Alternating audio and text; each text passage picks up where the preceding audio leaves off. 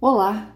Comentei aqui no Saúde Mental Vivências sobre a informação e os cuidados com as falsas explicações, mesmo que bem intencionadas. Um outro ponto foi como passar aqui nesse canal uma forma, de uma forma cuidadosa é, indicação de livros. Qual é o critério?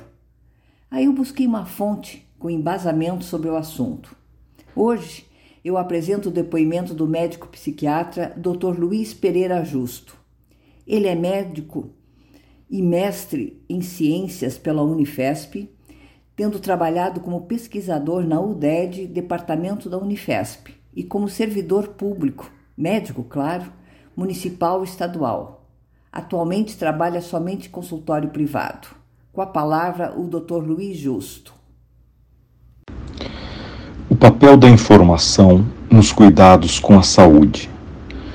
Buscar informações sobre o mundo em que estamos e sobre o que se passa conosco geralmente amplia nossas capacidades de nos cuidarmos e de tentarmos contribuir com melhorias para o nosso entorno.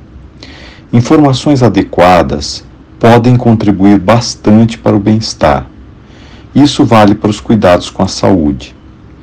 É bom que estejamos bem informados sobre as doenças que nos acometem e as melhores possibilidades de tratamento para elas para assim podermos lidar melhor com o que é, está nos acontecendo. Isso também implica a escolha é, dos profissionais de saúde que irão prover os melhores tratamentos para nós. Algumas doenças são de longa duração e isso pode demandar empenho maior nesse sentido. As informações que adquirimos e articulamos constituem nossos saberes esses saberes são faróis pelos quais nos guiamos, e há diferentes maneiras deles serem constituídos. A construção desses saberes varia de acordo com as nossas motivações e necessidades, assim como com o tipo de informações que adquirimos e como eh, as utilizamos.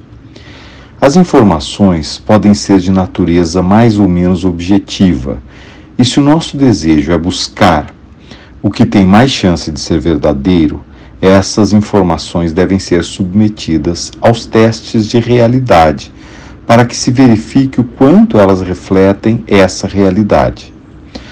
Havendo rigor maior na checagem de veracidade dessas informações, como por exemplo deve acontecer na ciência, elas podem corresponder ao que chamamos de evidências, que são sempre informações objetivas e que foram postas à prova. As informações também podem provir de outros campos e terem graus variáveis de vínculo com a realidade objetiva. Né? Podem ser construções estéticas, formações lógicas, podem ser intuições e podem corresponder a crenças, entre as muitas modalidades que existem. Cada tipo de, de saber e de conjunto de informações cabe num espaço específico. Por exemplo, as construções estéticas podem resultar em boa poesia. As formações lógicas podem ser exercícios de inteligência e ter aplicação prática indireta.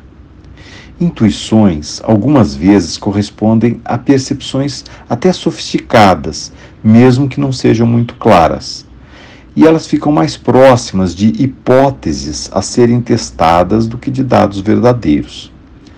As crenças são comuns nos ensinamentos religiosos, é, como parte componente das ideologias, nas tradições culturais, na sabedoria popular, etc.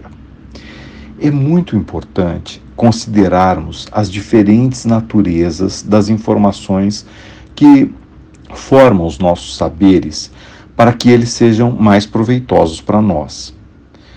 É necessário fazermos a distinção entre aquilo em que acreditamos ou que outros acreditam, mas que não tem comprovação objetiva é, de ser algo verdadeiro, e aquilo que são evidências, ou seja, dados que foram vigorosamente submetidos às provas de realidade. As crenças podem dar algum conforto para a gente e até um colorido à vida. Eventualmente, elas fazem parte daquilo que nos confere identidade, o nosso jeito de ser, que inclui também o modo de entendermos o que nos acontece e de agirmos no mundo. Todavia, crenças devem ter papel limitado nos processos de conhecimento.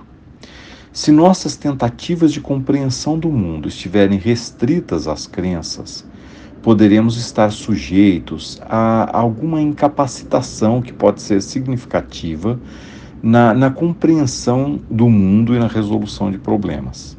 Dificilmente teremos condutas bem informadas se nos basearmos em crenças prioritariamente.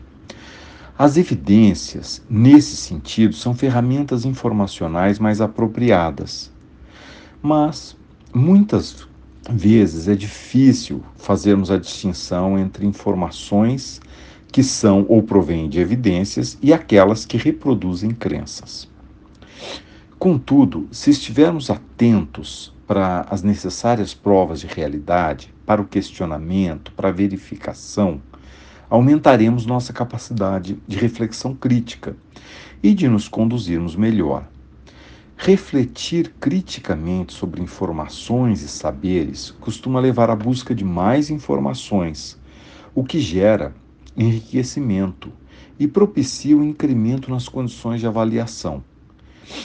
Outro aspecto importante que devemos citar é a contextualização das informações, a consideração sobre a situação em que elas foram produzidas e no que pretendemos aplicá-las. O contexto é fundamental para que elas façam sentido e para que sejam verdadeiras e utilizáveis. Então é importante lembrarmos que as informações tendem a ser verdadeiras quando estão ajustadas a conjuntos de outras informações e não são isoladas.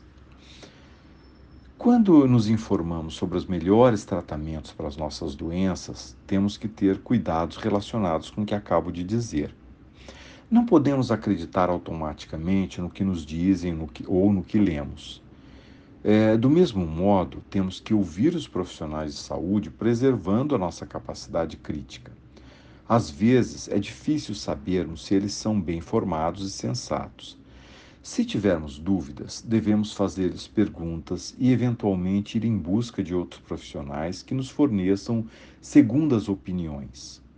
Vale reforçar que, quando queremos cuidar bem de nossa saúde, é importante não nos basearmos em crenças, e sim em informações objetivas, derivadas de pesquisas científicas de boa qualidade mais frequentemente, essas informações, de boa qualidade também, chegam até nós através dos bons profissionais que consultamos e de material informativo que seja é, bem elaborado, né, que venha é, seja feito a partir de é, dados científicos. Dúvidas são saudáveis e a busca de esclarecimentos são medidas de proteção. Só tenho a agradecer a participação do Luiz Justo, com suas colocações oportunas, objetivas, muito além da minha expectativa e que com certeza fazem a diferença para nós. Vocês podem acompanhar seus comentários sobre literatura através do seu blog estantedojusto.com. E o meu até breve a todos.